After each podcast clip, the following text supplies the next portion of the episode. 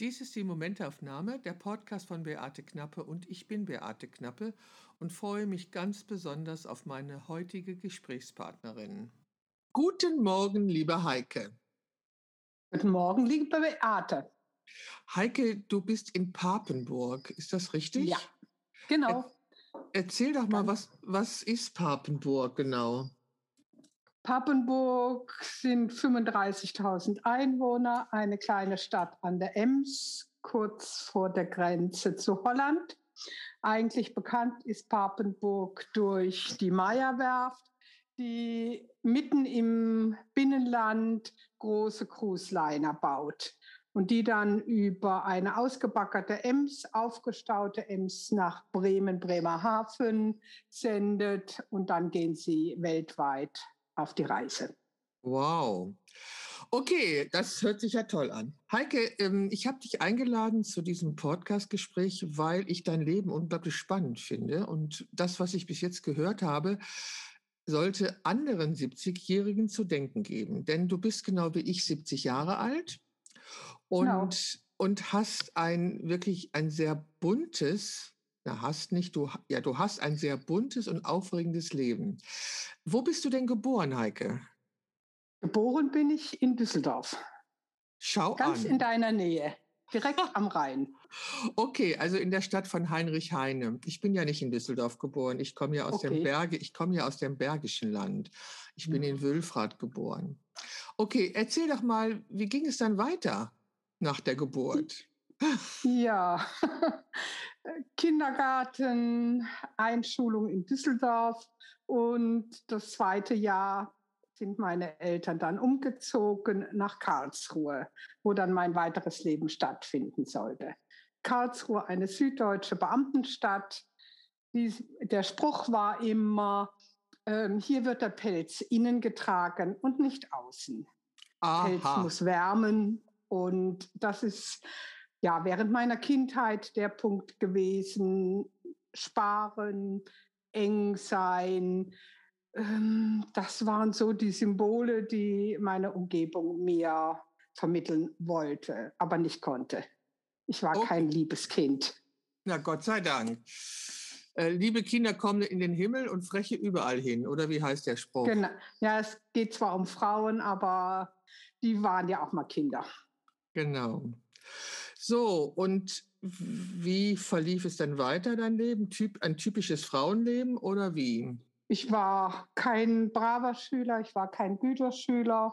Ich habe mehrere äh, Nonnenschulen in Karlsruhe verlassen, um am Schluss trotzdem eine Aufnahmeprüfung auf das Lehrerseminar zu bestehen. Während der vier Jahre Studium eine ganz eigenartige Kombination. Zu der damaligen Zeit durfte ein Mann nicht Mädchen unterrichten in Sport, durfte nicht Textiles gestalten unterrichten und durfte nicht Hauswirtschaft unterrichten. Dementsprechend war es eine reine Lehrerausbildungsstätte für Frauen für diese drei Fächer. Vier Jahre gemacht, Prüfung bestanden und bei der Verabschiedung sagte mir der Lehrer für Textiles gestalten, hm, ich hoffe, Sie werden das nie unterrichten müssen der für Hauswirtschaft sagte, hm, ich hoffe, Sie werden das nie unterrichten müssen.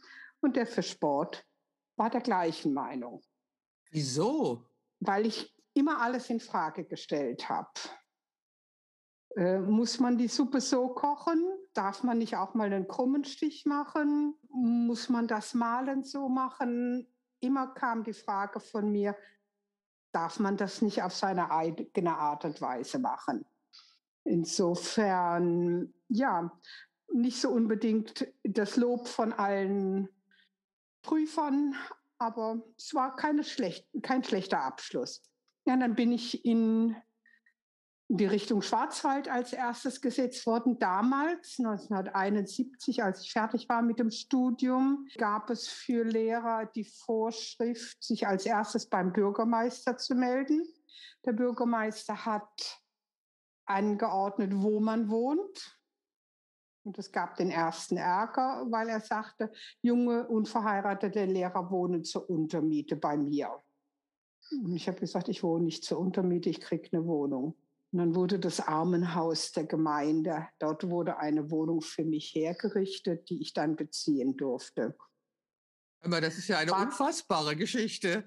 ja, ich denke, wenn sich heute junge Leute über Arbeitsbedingungen und dergleichen mokieren, Gedanken machen, was ihnen zugemutet wird.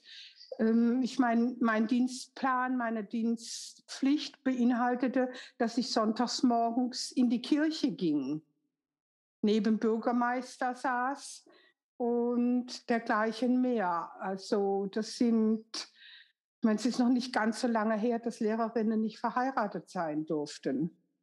Was? Das weiß ich ja überhaupt nicht. In den 70er Jahren durften Lehrerinnen nicht verheiratet sein? Äh, in den 70er Jahren war es dann irgendwo aufgehoben, aber nach dem Zweiten Weltkrieg gab es noch die Situation, dass Lehrerinnen nicht verheiratet sein durften, ja.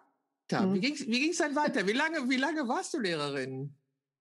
Ich war Lehrerin für sechs Jahre, Beamtin auf Lebenszeit, erst Staatsexamen, zweites Staatsexamen. Und dann hatte ich die unverschämten, den unverschämten Wunsch, einen Mann in einem anderen Bundesland zu heiraten. Ich arbeitete in dem, es gab zu der Zeit Kulturhoheit.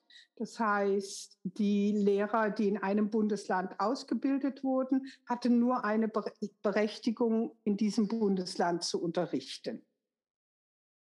Zudem kam, dass äh, Baden-Württemberg zu der Zeit von Filbinger regiert wurde, also Schwärzer denn schwarz war und ich den unverschämten Wunsch hatte, nach Nordrhein-Westfalen ein rotes Bundesland zu ziehen. Die Suche dauerte zwei Jahre. Ich fand eine Partnerin, die ein Jahr vor mir in Baden-Württemberg die Ausbildung gemacht hatte und wir beide wollten tauschen. Und das Amt hat sich verbeten, dass Lehrer bestimmen, wer wo arbeitet. Es ist ja unfassbar. Wann war das? In ja, den 70er Jahren? 1976. Und wie ist das und ausgegangen?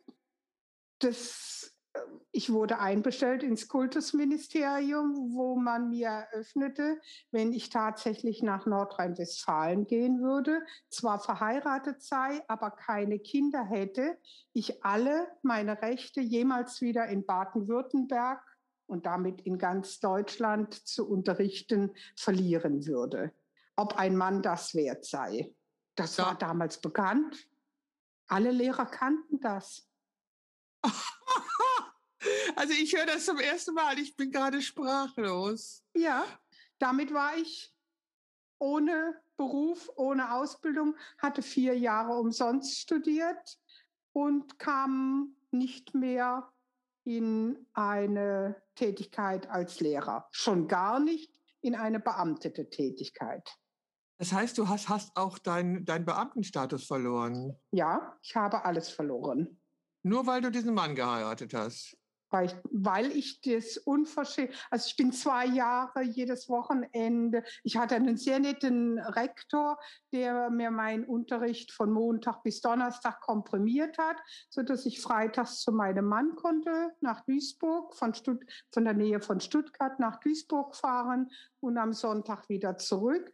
Aber ich meine, mindestens für damalige Zeit war das keine Option, lebenslänglich durchzuhalten. Und dementsprechend musste ich unterschreiben, dass Baden-Württemberg mich aus dem Beamtenstatus entlässt und mich nie wieder einstellen wird. Sag mal, dein Mann hat nicht überlegt, nach Baden-Württemberg zu kommen. Wo hat sich denn damals die Industrie befunden? Er hat sich im äh, Ruhrgebiet befunden. Okay. Und mein Mann arbeitete in der Stahlindustrie, wenn auch im Management, aber immerhin. Okay. Aber die Zeiten sollten sich einmal ändern. Ja, ganz sei Dank. Wie ging es dann genau. weiter? Wie ging es dann für dich weiter? Ich habe einen Sohn bekommen, ich habe eine Tochter bekommen und da mein Mann eine gehobene Position hatte, gab es bei uns alle zwei Jahre einen Umzug an eine andere Position, wo, einen anderen Ort, an dem er feststellen musste, ob eine neue Firma des Konzerns, die in Probleme war, zu sanieren oder zu liquidieren war. das war mein Leben. Alle zwei Jahre mit Familie umziehen. Und wie lange hast du das gemacht? Ähm, der letzte Umzug war dann 2000, als wir von der Nähe von Kiel in die Schweiz gezogen sind. Ah ja. Und in der Schweiz, Sie sind Deutsche, Sie sind Lehrerin. Gut, Sie können Deutsch unterrichten. Ähm, sorry, ich habe textiles Gestalten, Hauswirtschaft und Sport studiert. Ja, ist egal, Sie sind Deutsche, Sie können Deutsch unterrichten. Und so fing ich in der Schweiz wieder an zu arbeiten. du hast dann in der Schweiz Deutsch unterrichtet als Lehrerin? Zunächst im äh, Raum Zürich, Deutsch und Mathematik an einer, ja, Grundschule geht in der Schweiz im Raum Zürich bis zur sechsten Klasse. Also ich musste Deutsch, Mathematik in der fünften und sechsten Klasse unterrichten. Die Schweiz hat ein bisschen anderes System. Sie honoriert die Lehrer etwas mehr.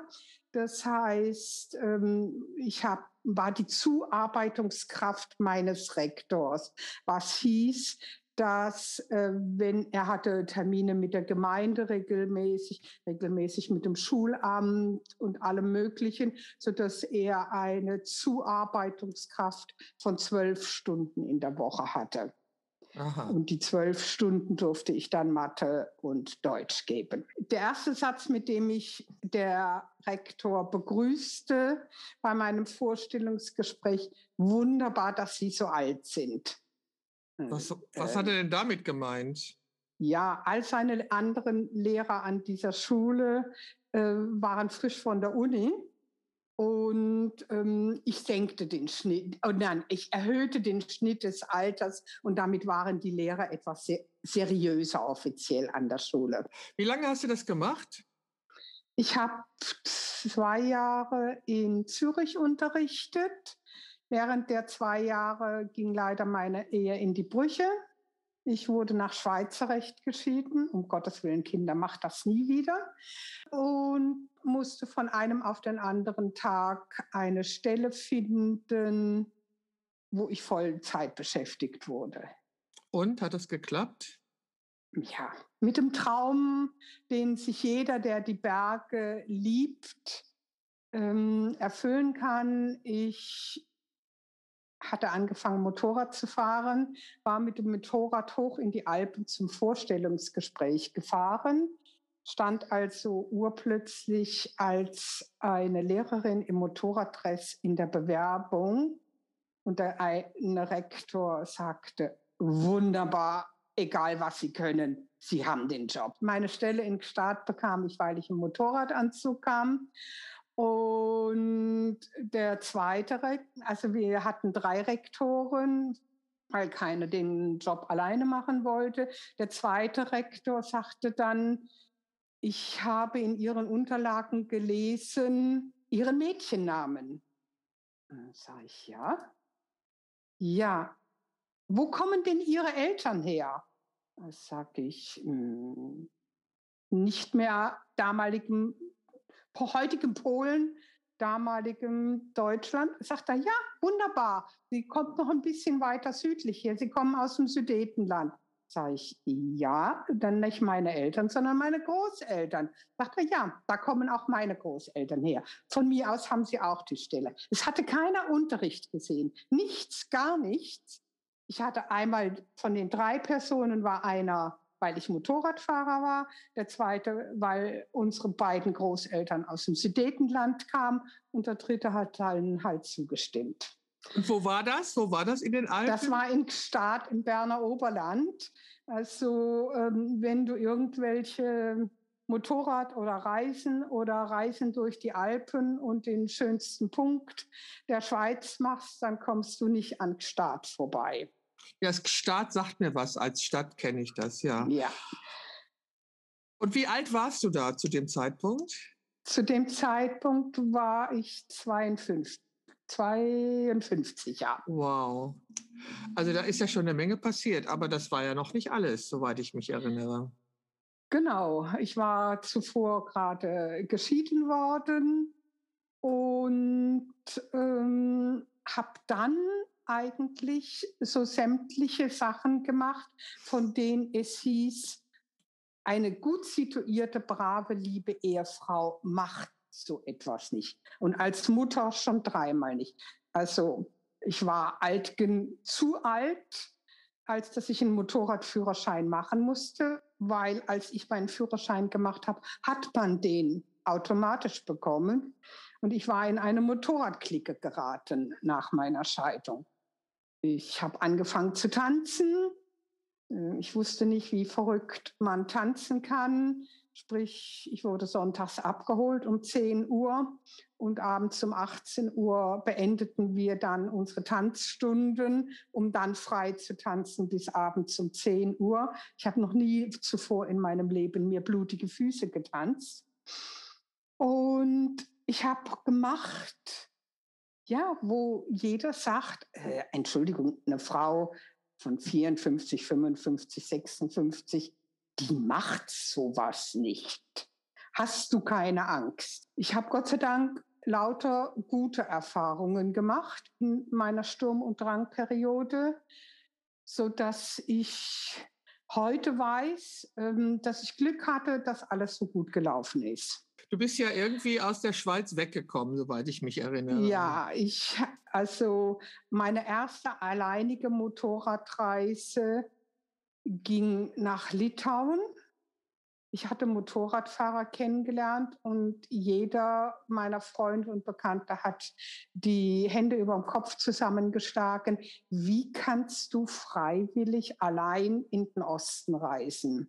Diese Motorradfahrer hatten mich eingeladen und machten mir eine Überraschung, die wahrscheinlich mein, mein weiteres Leben absolut geprägt hat. Es waren ein Motorradclub und sieben Männer hatten sich bereit erklärt, mir jeweils zwei Tage ihr Litauen zu zeigen. Das heißt, mich holte einer ab an der Fähre. Ich war von Kiel mit der Fähre nach Klaipeda gefahren.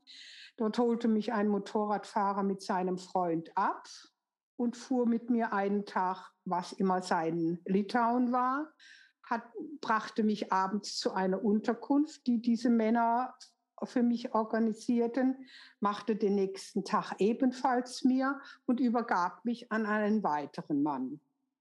Es waren immer zwei Männer, weil damals war, was ich vorher auch nicht ganz so realisiert hatte, wie risikoreich diese Reise war, ähm, weil man hätte sein Motorrad nirgendwo stehen lassen können. Ansonsten wäre es geklaut worden. Also immer einer passte auf unsere Sachen auf und der zweite machte mit mir Besichtigung. So bin ich 14 Tage durch die hintersten Ecken von Litauen gereist und war einfach, ja, ich kann einfach nur sagen, ich war weg von den Socken über die Gastfreundschaft, über die Offenheit. Und parallel dazu riefen mich immer meine Freundinnen an und sagten, lebst du noch? Ist es noch sicher? Müssen wir die Polizei schicken? Müssen wir ähm, das Auswärtige Amt äh, benachrichtigen? Weil das kann nicht gut gehen.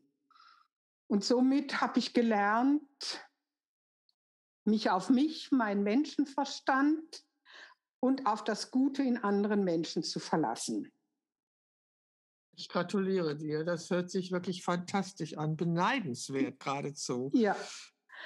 Also ich habe gelernt, spring einfach ins Wasser, du kannst ja schwimmen. Und habe dieses Motto ja für sieben Jahre durchgehalten. Ähm, während derer ich jeden Sommer, in der Schweiz hat man sieben Wochen Sommerferien, wirklich mir Touren ausgearbeitet habe zwischen 20 und 25.000 Kilometer. Meistens das Baltikum mit Tschechien, Polen dazu noch, aber auch Skandinavien, Finnland. Und was ich in der Zeit gelernt habe, wenn es Sommer ist, brauchst du weder ein Zelt noch ein Hotel noch irgendetwas, noch ein Campingplatz.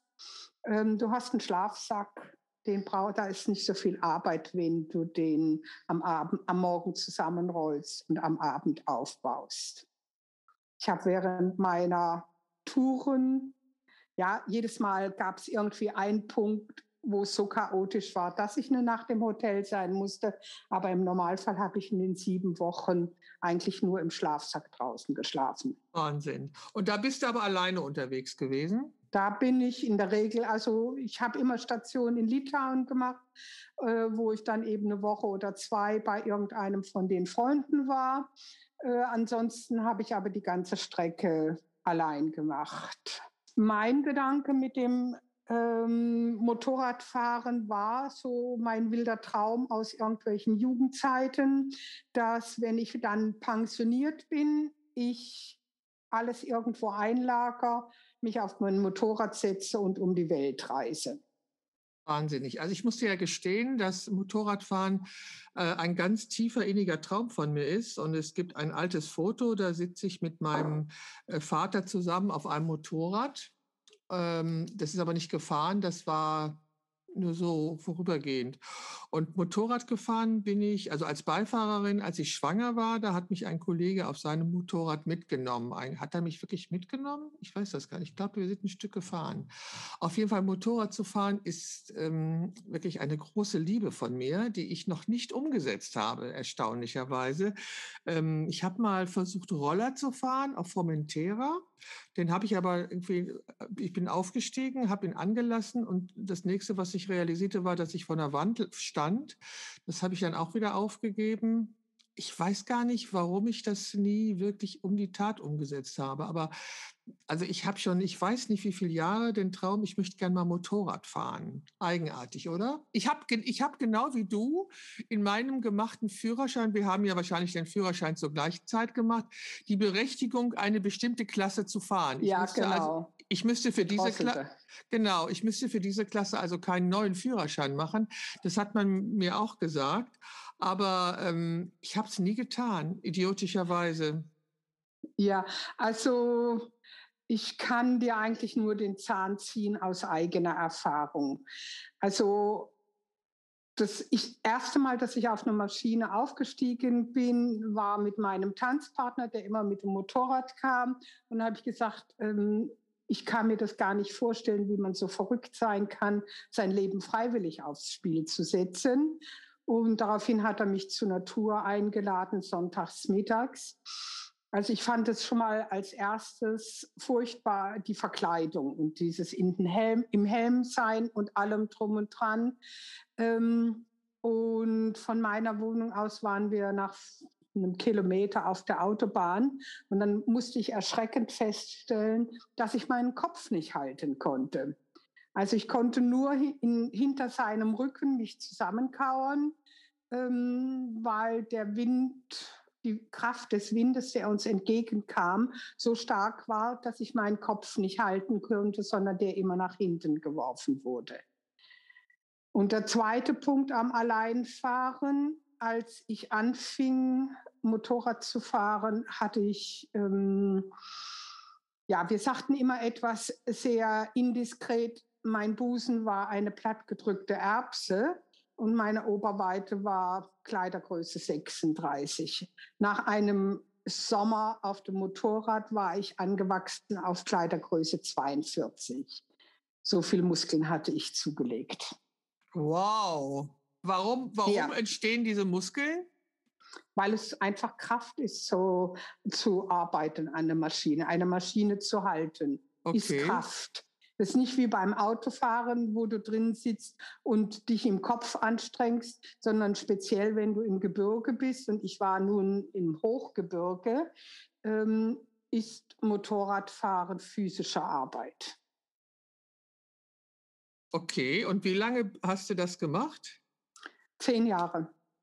Und warum hast du? Zehn Jahre. Ja, genau. Warum hast du es aufgehört? Ähm, ich, also meine Entscheidung war, ich kann Motorrad, mit dem Motorrad nicht um die Welt gehen. Dann war meine zweite Überlegung, die ich dann gemacht habe, okay, mit dem Fahrrad kannst du um die Welt gehen. Und so habe ich mich einen Winter lang darum gekümmert, mit was für einem Fahrrad, was muss das Fahrrad haben, wie muss es sein und dergleichen, damit ich mit einem Fahrrad um die Welt gehen kann. Ich war in der Zwischenzeit, warte, 59. Und die Schweiz ist ein ziemlich fahrradverrücktes Land, trotz der vielen Berge. Und alle haben mir zu einem und demselben Fahrrad geraten. Stopp, stopp mal, stopp mal. Sag ja. mir doch mal, sag mir doch mal, warum wolltest du um die Welt reisen? Ich wollte einfach sehen, was hinter der nächsten Ecke ist. Ich hatte meine Erfahrungen mit dem Reisen in Europa, weiter, weiterem Europa gemacht. Ich bin von Sizilien bis zum Nordkap, von der russischen Grenze bis zum Atlantik in Frankreich. Habe ich alles mit dem Motorrad abgefahren und habe keine schlechte Erfahrung gemacht. Ich habe nur Gastfreundschaft kennengelernt. Und Aha. das wollte ich erweitern. Verstehe. Ja, ist ein guter Grund. Ja. Also gibt es da, gibt es da irgendwie in deiner Familie Anstoß? Bist du durch irgendwas getriggert worden? Nein. Mich hat einfach dieses, dieser Satz, den ich als Mädchen, als Kind, als junge Frau gehört hätte, aber doch kein Mädchen, aber doch keine Frau, aber doch nicht. Ja, sag mal, was denkst du dir? Du bist doch kein junger Mann in 1800, der, der sich irgendwo die Hörner abstoßen will. Aha. Hattest du, hattest du jemals das Gefühl, dass du lieber ein Mann wärst als eine Frau? Nein, nein, ich wollte immer eine Frau sein. Aber ich habe die nicht verstanden, warum ich das alles als Frau nicht darf, als Mutter nicht darf, als Frau eines ähm, Geschäftsführers, als Frau, ja, es, ich war nie die Frage, ob ich es will, sondern ich hatte immer eine Position, in der man es nicht tut. Tja, Okay, verstehe ich. Also ich verstehe dich sehr gut und ich, also ich ziehe meinen Hut vor dir. Also das ist natürlich total toll, was du da erzählst und was du gemacht hast. Und du hast natürlich vollkommen recht. Solche Sätze, das tut eine Frau nicht oder als Frau darf man das nicht. Das dient natürlich nur dazu, uns zu begrenzen und uns in unseren Möglichkeiten zu beschneiden. Okay, wie ging es dann weiter? Du hast dir also ein Fahrrad äh, ausgesucht, hm, mit dem du hättest mit dem du ausgesucht. hättest ausgesucht, ja. mit dem du mit dem du hättest um die Welt fahren können. Und ja. hast hast du es getan? Nein, nein. Ähm, ich hatte einen Deal am Freitag nach Christi Himmelfahrt in 2009 nee, es war noch 2008. 2008 hatte ich mit einem Fahrradhändler abgemacht, ich unterschreibe den Vertrag. So ein Fahrrad kostet zwischen 8.000 und 10.000 Euro. Ähm, ich was, komme an dem. Ja. Was, ist das, was ist das Besondere an diesem Rad? Warum ist das so teuer? Das Fahrrad muss aus alten Materialien Eisen sein, Warum? aber leicht weil wenn du in Afrika irgendwo liegen bleibst, weil dir irgendetwas bricht, muss der Schmied des Dorfes oder in Russland muss der Schmied es her äh, reparieren können. Und alles Ma Titanmaterial, Edelstahlmaterial ist nicht für einen Dorfschmied in der Pampa reparierbar. Tolle Geschichte. Ja, also ich hatte, wie gesagt, für den Freitag nach Christi Himmelfahrt eine Abmachung. Da ich keinerlei Ahnung habe, wie man irgendetwas repariert an einem Fahrrad, habe ich mit einem Fahrradhändler ausgemacht. Ich falsche nicht um den Preis, aber ich komme jede Woche einmal ähm, in seine Werkstatt. Er zeigt mir, wie ich was Teil auseinandernehme und ich baue es wieder zusammen in seiner Werkstatt. Das war der Freitag nach Christi Himmelfahrt. Lehrer in der Schweiz haben immer mittwochs nachmittags frei. Und als ich unser Schulhaus verließ, sagte ein Kollege, gab, gab mir einen Zettel und sagte, bevor du am Freitag den Vertrag unterschreibst, guck dir mal diese Webseite an. Hm, okay, gut. Ich guckte mir die Webseite am Mittwochnachmittag an und war weg von den Socken. Das ist die Webseite Find a Crew, wo Bootseigner nach Crew suchen und Crew nach Booten sucht. Halleluja, das war, ähm, als wenn du einem Feinschmecker ich weiß nicht, was für eine Liste von ähm, Speisen und Hotels gibst, wenn du einem Weintrinker, was weiß ich, was du. Es waren Ziele, von denen mein kleines Herz ja in irgendwelchen Abenteuerbüchern gelesen hat, aber nie gedacht hat, dass man dahin geht. Also, Mom, halt, stopp. Also, da du hattest also die Idee, dich als Mitglied einer Crew zu melden, auf einem Schiff, vermute ich. Ja. Naja, darum ging es dort. Aber entschuldige, ich war 58, gute 58, kurz vor meinem 59. Geburtstag und ähm, hatte keinen Segelschein, keinen Motorbootführerschein. Ja, wir hatten mal ein kleines Segelboot in der Familie gehabt, aber da durfte Mutter halt mal für Kartoffelsalat sorgen auf dem Schiff. Aber das war alles, was Mutter machte. Äh, das war es. Das war meine Grundlage und dementsprechend guckte ich mir diese ganzen Angebote, wo immer zu segeln, an und dachte, Gott, der Glückliche, der das kann. Ja, ich bin sprachlos, ja, ich bin okay. Ja. Und dann hast, dann hast du tatsächlich als Crewmitglied auf einem Segelboot angeheuert. Man musste dann einen Fragebogen ausfüllen, der dann veröffentlicht wurde. Und da standen Fragen drin, wie lang soll das Boot sein? Weiß nicht. Wie viele Leute an Bord? Weiß nicht. Wie lange Zeit segeln? Weiß nicht. Wo segeln? Weiß nicht. Wie lange an Bord bleiben? Weiß nicht. Es gab zwei Punkte, die ich ausfüllen konnte mit Inhalt. Der eine Punkt war, es gab Alterskategorien und ich passte noch in die Kategorie Crewmitglied unter 60. Und der zweite Punkt, was bieten Sie an dafür, dass Sie auf dem Boot sind? Naja, gut, ich hatte mal Hauswirtschaft studiert. Ich habe äh, blind reingeschrieben, ich koche. Diese zwei Punkte. Bei allem anderen, ich wusste nicht, was für einen Bootstyp, wo ich segeln wollte, wie lang, wie viele Leute an Bord sein sollten. Nichts. Ich hatte keine Ahnung von irgendetwas weil ich ja, ich ging ja auch davon aus, ich konnte ja auch nicht sagen, ich habe einen Segelschein so und so oder einen Motorbootführerschein oder ich weiß irgendetwas. Äh, das, ich hatte ja keinerlei Segelerfahrung. Es war kostenlos, also ähm, ich bin ja schon immer frech, fahre Motorrad ohne Motorradführerschein gelernt, Motorradfahren gelernt zu haben. Also machte ich Klick. Und hast den Fragebogen abgeschickt. Genau. Und dann? Es dauerte keine halbe Stunde und der, mein Account lief voll. Ehrlich?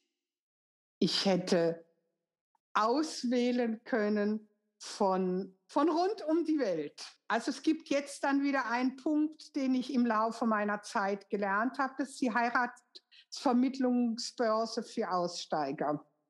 Aha. Und ich war halt unter 60. Die nahmen ja nun nicht an, dass ich ähm, so knapp vor der 60 war. Die haben halt mit mir mit 40 gerechnet. Ähm, dementsprechend waren es alles Einhandsegler, die eine Frau an Bord haben wollten. Mhm.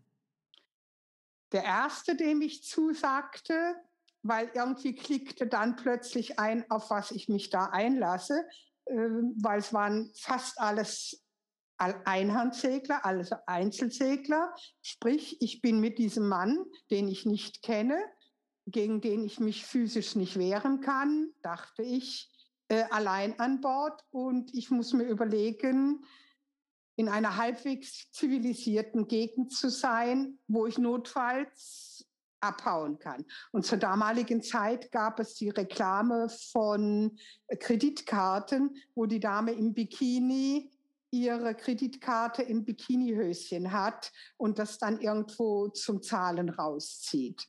Und der erste, der mir das angeboten hatte, wollte von West Virginia nach New York segeln. Du brauchst sechs Wochen dafür.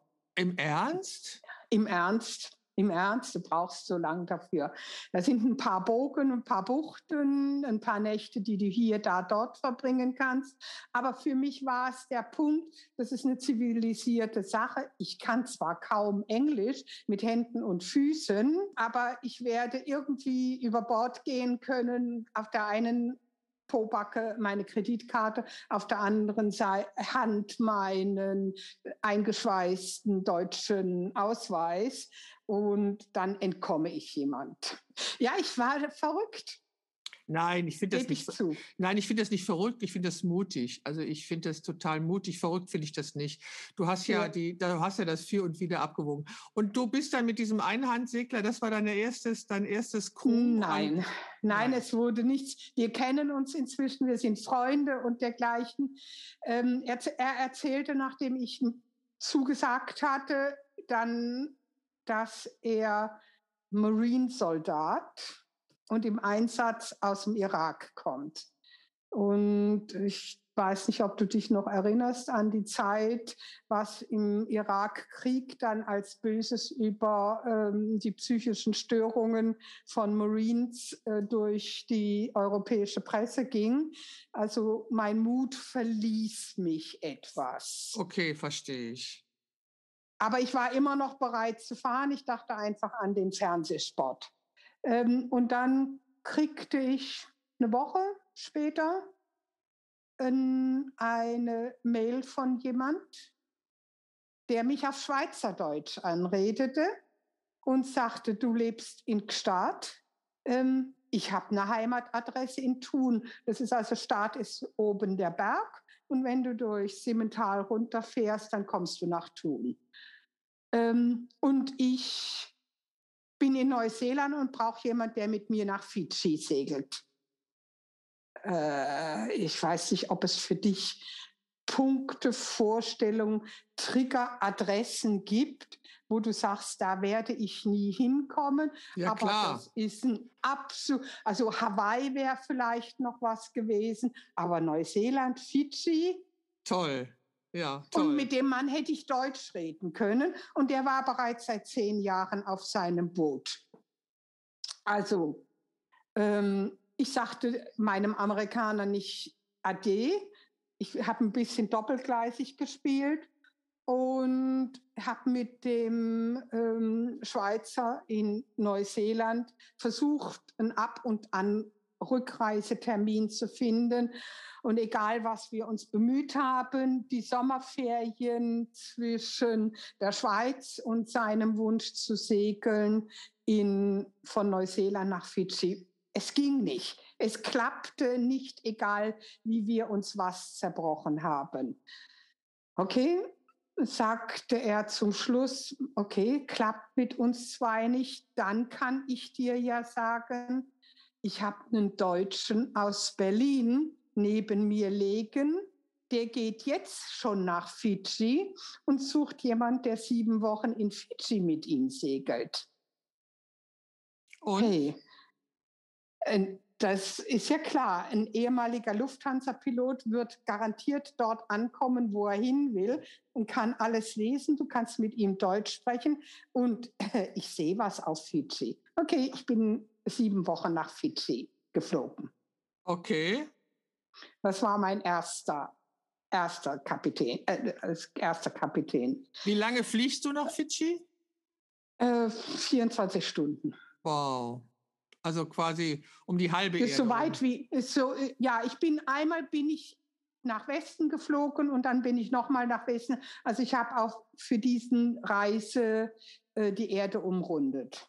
Wow einmal in, einmal in äh, San Francisco umgestiegen und einmal in Bangkok und äh, ja, glaube ich in Bangkok nur. Ja. Ja, und da, als ich in Fidschi ankam, also ich musste da noch mit drei kleinen Inselhopsern fliegen, ähm, lustig, wenn du in Fidschi, inner, inner Fidschi fliegst, wirst nicht nur dein Gepäck gewogen, sondern auch du. Warum? Damit die also in diesen kleinen vier- bis sechssitzigen Maschinen genug Sprit haben, falls du ein Fidschi-Bewohner bist und 150 Kilo wiegst. Ach so. Ja, ja. Und als ich in Fidschi, in Savo Savo ankam und abgeholt wurde, war klar, dass das die größte Fehlentscheidung war, die ich jemals machen konnte. Wieso? Ich stieg aus dem Flugzeug aus, der Mann sah mich und du sahst sein Gesicht runterklappern und ich war nicht die Frau, die er haben wollte. Ich war nicht die Frau, die er fürs Leben haben wollte. Und dementsprechend durfte ich zwar sechs Wochen an Bord sein, aber durfte nichts an Bord berühren. Aha, wie geht das ja. denn? Also ich durfte kein Segel setzen, ich durfte, also er ist gesegelt und ich durfte halt da sein. Ich habe ihm zu viel Wasser verbraucht, ich habe zu viel davon, davon, davon. Also das war alles klar, dass das zwischen uns nichts wird. Okay. Aber ich habe viel gesehen und äh, nach einer Woche folgte uns ein anderes Boot. Und also wie gesagt, mein Kapitän hat nichts mit mir gemacht. Er hat mir nicht gezeigt, wo, was man tun kann, wenn man in Fidschi ins Wasser geht. Er ist nicht ins Wasser gegangen, also ich mh, hm, hatte nichts. Aber dieses Boot, das uns folgte nach einer Woche, dass es uns folgt, also die gleiche Strecke ging, ähm, kam der Kapitän von dem Boot abends zu uns, stellte sich vor, war Neuseeländer und sagte, hm, ihr seid ein Ehepaar? Nein, sie ist Crew. Und dann sagte mir, sagte dieser Neuseeländer, er habe auch Crew dabei, ein Ehepaar. Und das Schlimme an Bord sei, diese Crew seien Amerikaner und sie könnten nicht einmal für fünf Minuten ruhig sein.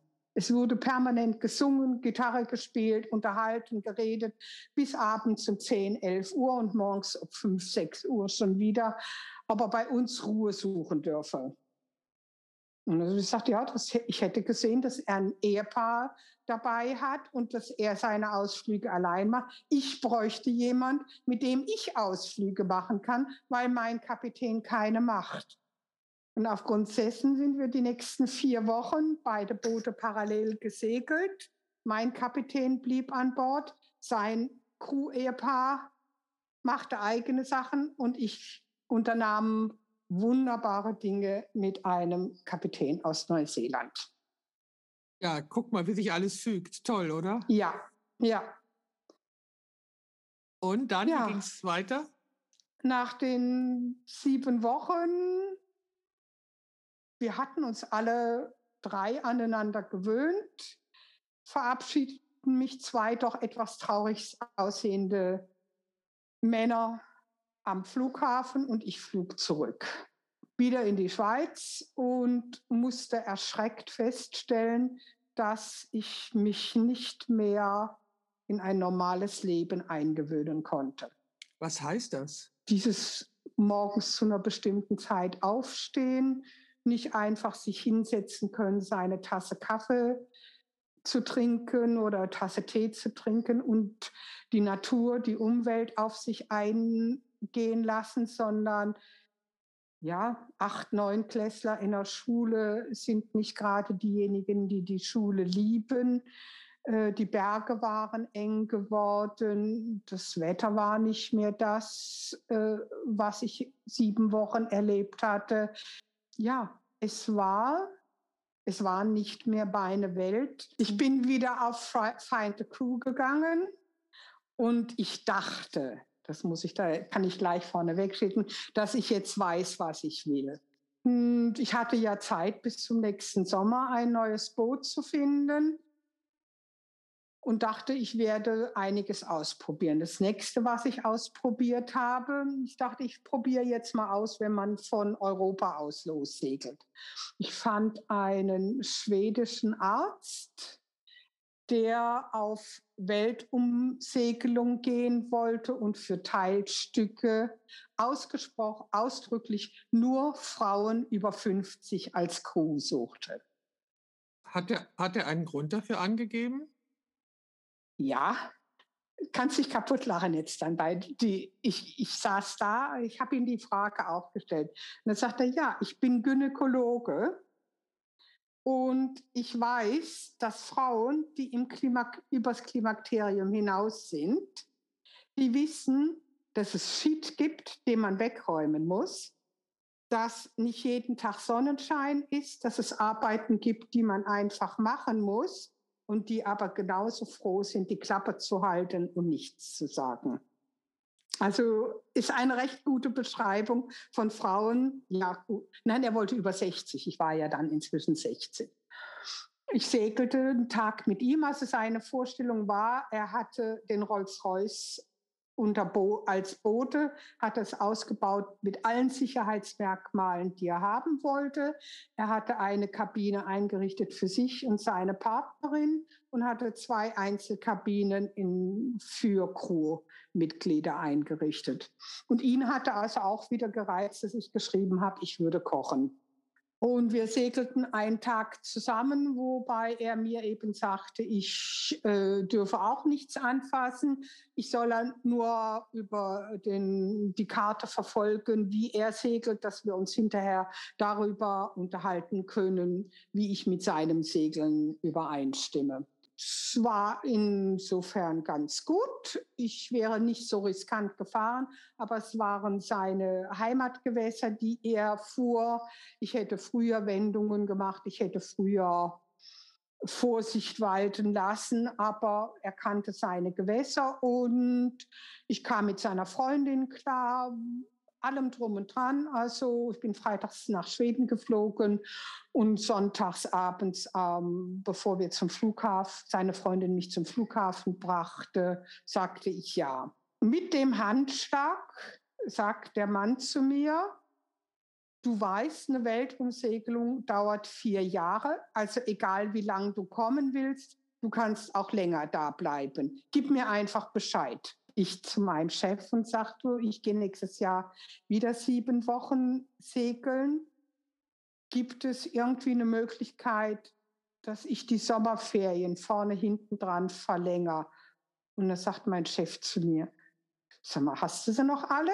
Am Ende des Schuljahres brauche ich alle Lehrer, am Anfang des Schuljahres brauche ich alle Lehrer. Nee, aber du weißt, in der Schweiz ist der Lehrer berechtigt, ein halbes Jahr unbezahlten Urlaub zu nehmen. Und ich habe eine Entscheidung gemacht, von der ich dachte, von der ich selbst schockiert war, in dem Moment, wo ich sagte, ich sage, okay, morgen kriegst du es schriftlich. Ich sage dir hiermit, dass ich sie sechs Monate unbezahlten Urlaub nehme. Ja, wann war das? Das war äh, 2009. 2000, nein, 2010 sollte das stattfinden. 2009 war ich auf Fidschi. 2010 habe ich diese sechs Monate unbezahlten Urlaub plus sieben Wochen ähm, Sommerferien. Sommerferien. Ich hatte mir keine Ahnung, wie ich das finanzieren sollte. Ich hatte mir gerade eine Wohnung gekauft ich würde sieben Monate kein Einkommen haben.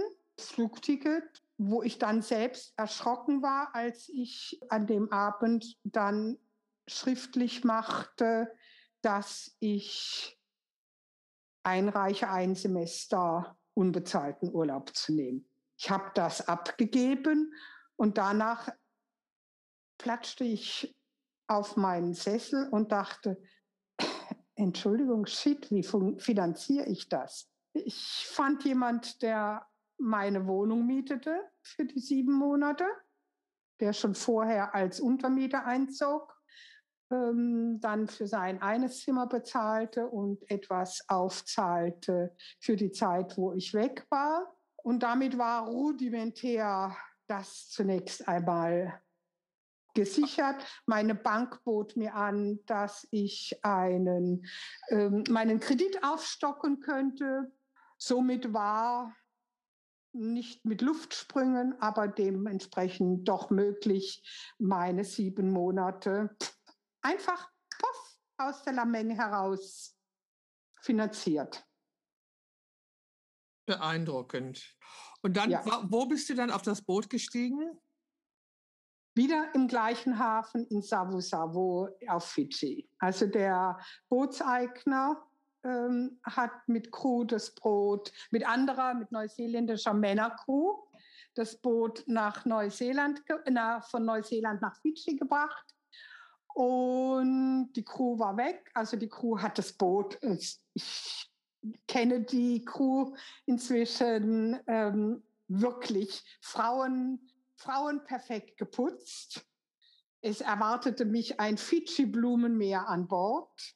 Also das genaue Gegenteil meiner vorherigen Fidschi-Ankunft. Ja, ja, ich bin. Das, das, war, war jetzt, auch, das war jetzt der schwedische Gynäkologe. Ach so, nee, dem Gynäkologen hatte ich abgesagt. Entschuldigung, weil der hatte im Januar 2010 ein Angebot gemacht. Die Crew, alle Mitglieder der Crew treffen sich in Berlin zu einem Kennenlernen. Und dann dachte ich nur, hoppla, äh, alle Mitglieder der Crew. Wir trafen uns in Berlin und urplötzlich hatte dieser Mann seine Freundin nicht mehr an Bord, sondern eine andere Frau.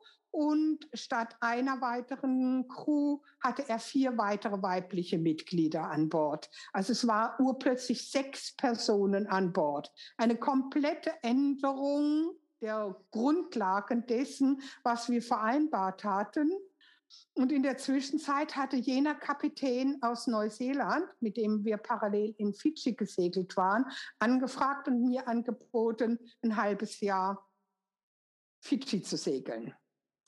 Ach so, ach jetzt verstehe ja. ich. Ja, und dementsprechend, da dieser Gynäkologe aus Schweden alle Parameter für die sieben Monate geändert hatte, dachte ich auch, okay, dann kann ich dir auch absagen und das sein lassen. Was mein Glück war, weil diese, dieser Segler mit seiner wieder sechs Mann Crew, also diese sechs Mann sind vor Frankreich auf eine Seebank aufgelaufen und das Schiff ist untergegangen und mussten mit der französischen Marine gerettet werden, haben nichts gerettet von ihrem Boot. Heike, bevor du jetzt weiter erzählst, ja wir reden jetzt schon eine Stunde und ich, so, ja. ich denke, wir sollten jetzt mal eine Pause machen ja. und beim nächsten Podcast genau da weitermachen. Alles klar. Lass uns an dieser Alles Stelle, klar. lass uns an dieser Stelle Schluss ja. machen.